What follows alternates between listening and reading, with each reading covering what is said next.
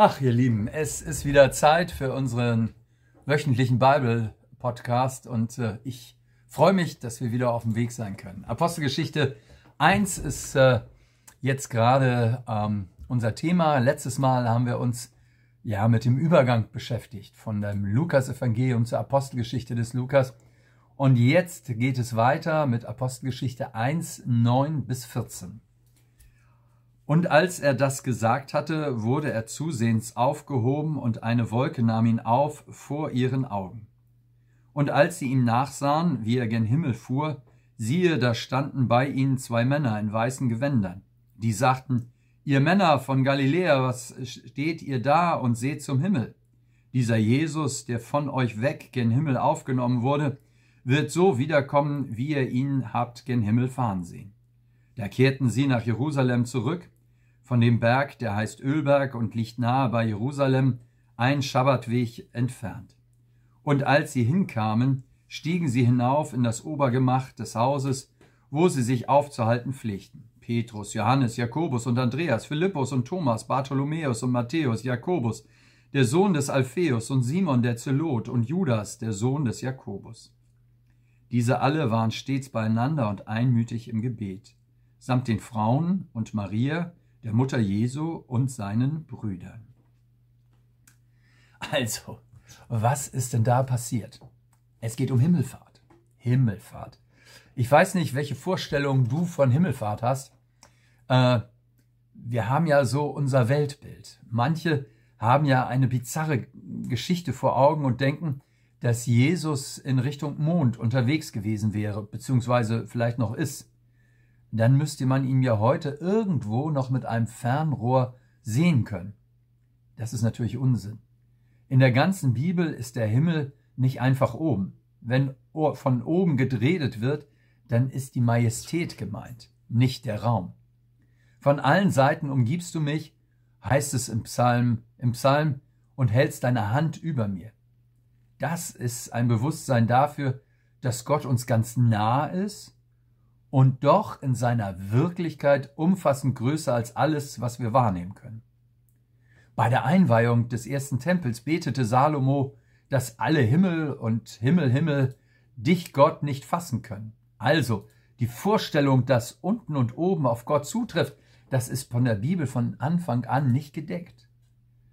Das ist immer übertragen gemeint. Wenn Jesus hier aufgehoben wird, dann heißt das, er geht in Gottes Wirklichkeit.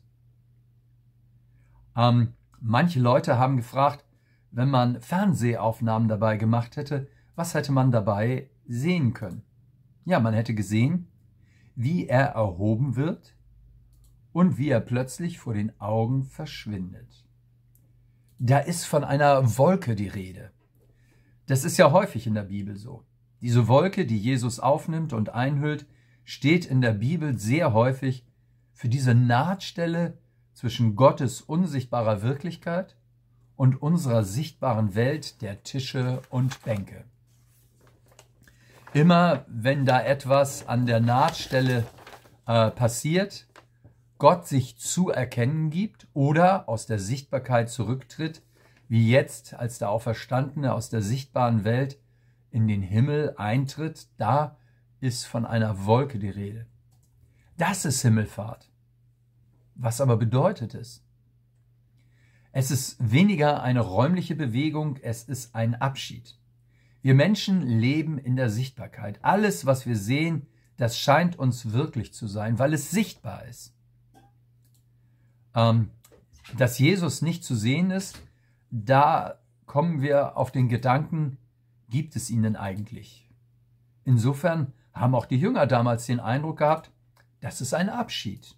Wir verlieren hier etwas, das ist ein Abschied, weil er aus, der, aus dem sichtbaren äh, Erleben heraustritt.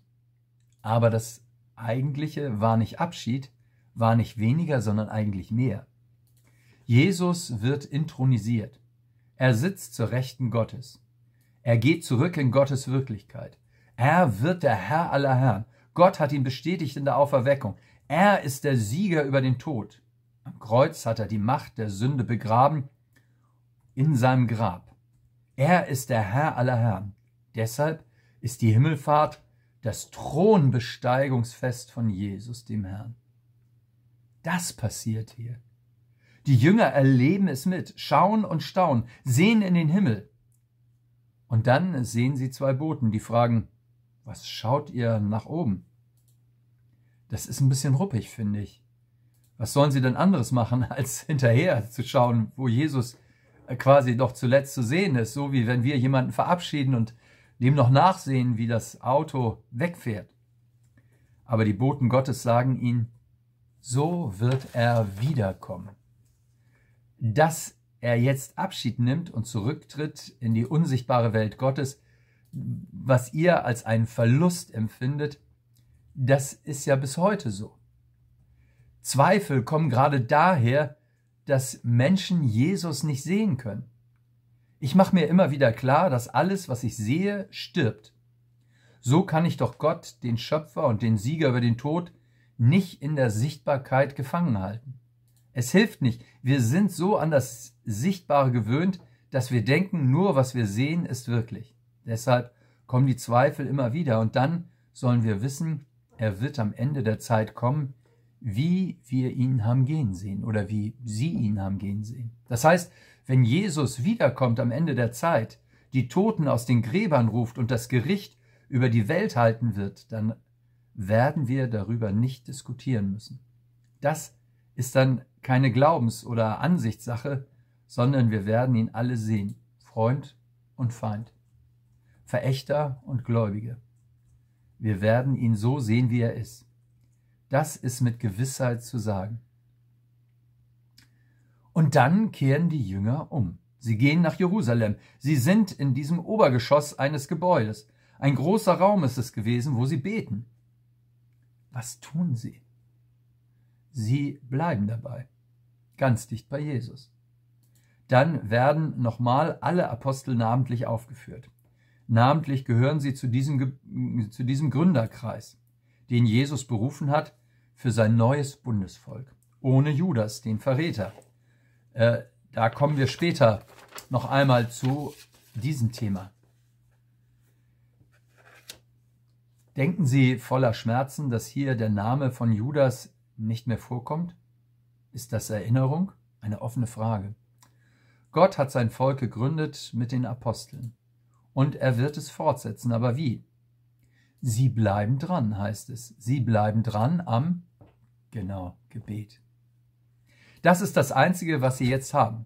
Sie wissen noch nicht, wie es weitergeht. Sie sind noch so viele, äh, noch vor so vielen offenen Fragen. Aber Jesus hat gesagt, wartet in Jerusalem, bis ihr diese besondere Erfahrung, die ich euch versprochen habe, mit Gottes Geist macht. Sie wissen nicht, wie wird das sein? Was wird da kommen? Sie bleiben dran im Gebet. Das Interessante ist, dass hier nicht nur die zwölf Apostel ausdrücklich genannt werden, sondern viele andere gehören dazu.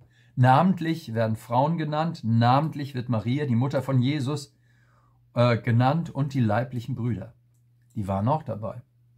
Das ist insofern erstaunlich, als wir im Evangelium lesen, dass äh, sie einmal gekommen sind und äh, Jesus quasi aus der Öffentlichkeit äh, wegziehen wollten, weil sie dachten, der ist verrückt geworden. Sie wollten ihn nach Hause holen. Und da redet Jesus ziemlich heftig zu ihnen und sagt, wer sind meine Mutter, wer sind meine Brüder, wer sind meine Schwestern?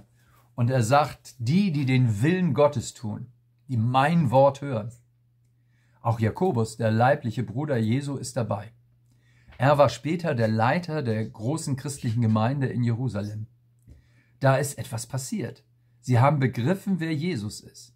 Sie sind dem Auferstandenen begegnet. Ihr Herz ist verwandelt. Ihre Zweifel, ihr Widerstand gegen das öffentliche Auftreten von Jesus ist überwunden. Das ist manchmal so, dass die, die am nächsten dran sind, eigentlich die sind, die am meisten gehört haben, aber auch die, die am wenigsten begriffen haben, den heftigsten Widerstand zeigen. Aber hier passiert es, dass der lebendige, auferstandene Jesus seine Mutter und auch seine leiblichen Geschwister überwindet. Sie gehören jetzt zum Kreis derer, die dranbleiben in einem beharrlichen Gebet. Alles ist auf Kontinuität angelegt. Beten ist nicht nur mal ein stummes Gebet, ein Danke und ein Halleluja oder so, sondern eine Dauerverbindung ähm, in allen Lebensbereichen zum lebendigen Gott. Eine Verbindung voller tiefer, tiefen Vertrauens. Ich darf meine Not sagen und ich darf meine Freude teilen. Sie blieben aber beharrlich im Gebet. Ich möchte dich ermutigen, zu beten.